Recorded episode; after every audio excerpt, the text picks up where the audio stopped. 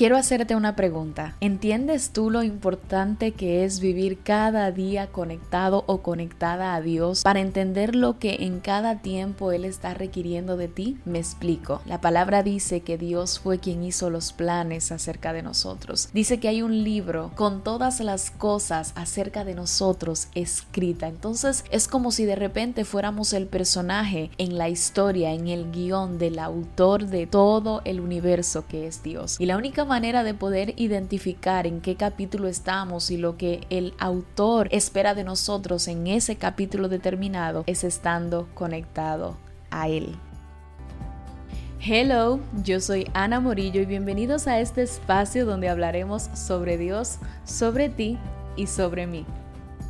Hoy quiero hablarte de esa conexión que te hace entender los tiempos y específicamente tus tiempos. Y este quizás va a ser un episodio no largo, pero sí muy contundente porque es algo que ha venido ministrando mi vida y quiero compartirlo contigo esperando que también te ministre a ti. El libro de Eclesiastés 3 dice lo siguiente, todo tiene su tiempo. Todo tiene su tiempo y todo lo que se quiere debajo del sol tiene su hora. Tiempo de nacer y tiempo de morir. Tiempo de plantar y tiempo de arrancar lo plantado, tiempo de matar y tiempo de curar, tiempo de destruir y tiempo de edificar, tiempo de llorar y tiempo de reír, tiempo de endechar y tiempo de bailar, tiempo de esparcir piedras y tiempo de juntar piedras, tiempo de abrazar y tiempo de abstenerse de abrazar, tiempo de buscar y tiempo de perder, tiempo de guardar y tiempo de desechar, tiempo de romper y tiempo de coser, tiempo de callar y tiempo de hablar y quiero permitirme dejarlo ahí. Y quiero añadir a esto dos historias. La primera es una historia acerca de un hombre que caminaba por las calles llevando una lámpara de aceite encendida. La ciudad era muy oscura en noches, sin luna como aquella. Un amigo vio venir a este hombre de frente y gracias a la lámpara reconoció que era Guno, un ciego del pueblo. ¿Qué haces aquí, Guno? le dijo. Eres ciego. ¿Por qué llevas la lámpara? No te sirve de nada su luz. Guno le respondió, por mucho tiempo he vivido en la oscuridad y hay momentos donde me he conformado con simplemente estar en la oscuridad, pero llegó el tiempo de llevar la lámpara porque, aunque no me funciona a mí porque ya estoy en oscuridad, conozco las calles de memoria y no necesito esa luz, pero llevo la lámpara para que otros encuentren su camino cuando me vean a mí. Hay algo similar en, esta historia y también un momento determinante en la vida de Esther y fue cuando luego de ella ser huérfana y durar pues el tiempo que duró de su vida, pues siendo criada por Mardoqueo, luego entonces se presenta la oportunidad de llegar al palacio y cuando llega al palacio pues ahí sale el edicto para matar a su pueblo y Mardoqueo le dice a ella, ¿sabes qué? Si tú callas en un tiempo como este, la liberación del pueblo vendrá de alguna otra manera, pero tú y la casa de tu padre van a perecer. Mas quién sabe si para un tiempo como este has llegado al reino. ¿Por qué la similitud para mí en estas historias, porque en la vida siempre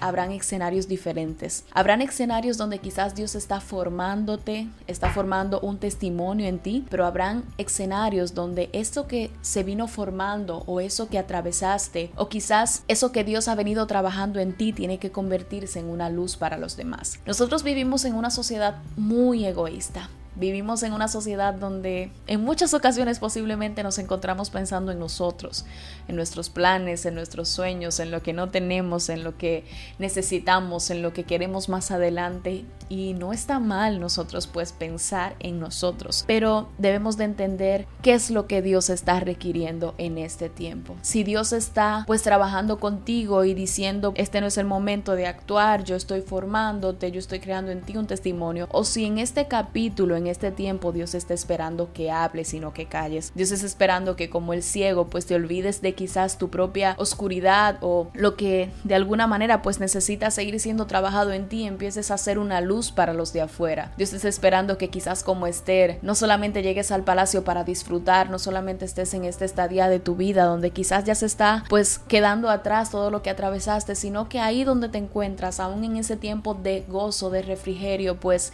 igual entiendas que eres un instrumento de Dios y que Dios quiere usarte para ministrar y para ser instrumento para otros. Porque tal como dice la palabra, nosotros somos luz y somos sal. Y Eclesiastes dice, claro que sí, hay tiempo para callar y hay tiempo para hablar, pero ahí voy a lo importante que es que tú te conectes con Dios para entender qué es lo que Dios está demandando de ti en esta etapa en especial. Porque sí, sé que hay momentos que como David, Dios nos forma en el patio, Dios nos hace primero vencer batallas pequeñas, batallas con osos y leones antes de quizás exponernos, pero llega un tiempo donde hay cierta exposición a cosas mayores que, que significan no solamente cuidar el rebaño, sino también cuidar al pueblo, que quizás no solo significa para ti eh, de repente pues predicar en la gente de tu casa, sino también ya atreverte a hablarle a los de afuera, porque quizás Dios está demandando un poco más de ti que solamente estar tocando el arpa en el patio y está queriendo que ya tú enfrentes cosas mayores por el bien de los demás. Entiende que necesitas estar conectado con Dios, conectada con Él para poder ver qué es lo que Dios está demandando de ti. ¿En qué etapa estás del libro de Eclesiastes? ¿En el tiempo de callar o en el tiempo de hablar? ¿En qué etapa estás con la historia de, de Esther? ¿Estás siendo formada, estás en alguna parte de tu proceso o ya estás en ese momento donde Dios requiere que hables para salvación de los demás. Estás como el ciego quizás en esa temporada de simplemente lamentarse por su oscuridad o ya levantarte y decir no importa que Dios aún esté trabajando conmigo esta área, Dios está requiriendo que yo sea luz para los demás. Quiero de verdad hoy motivarte a que ores a Dios y le digas Dios qué es lo que esperas de mí, qué es lo que en este tiempo tú estás demandando de mí. Debo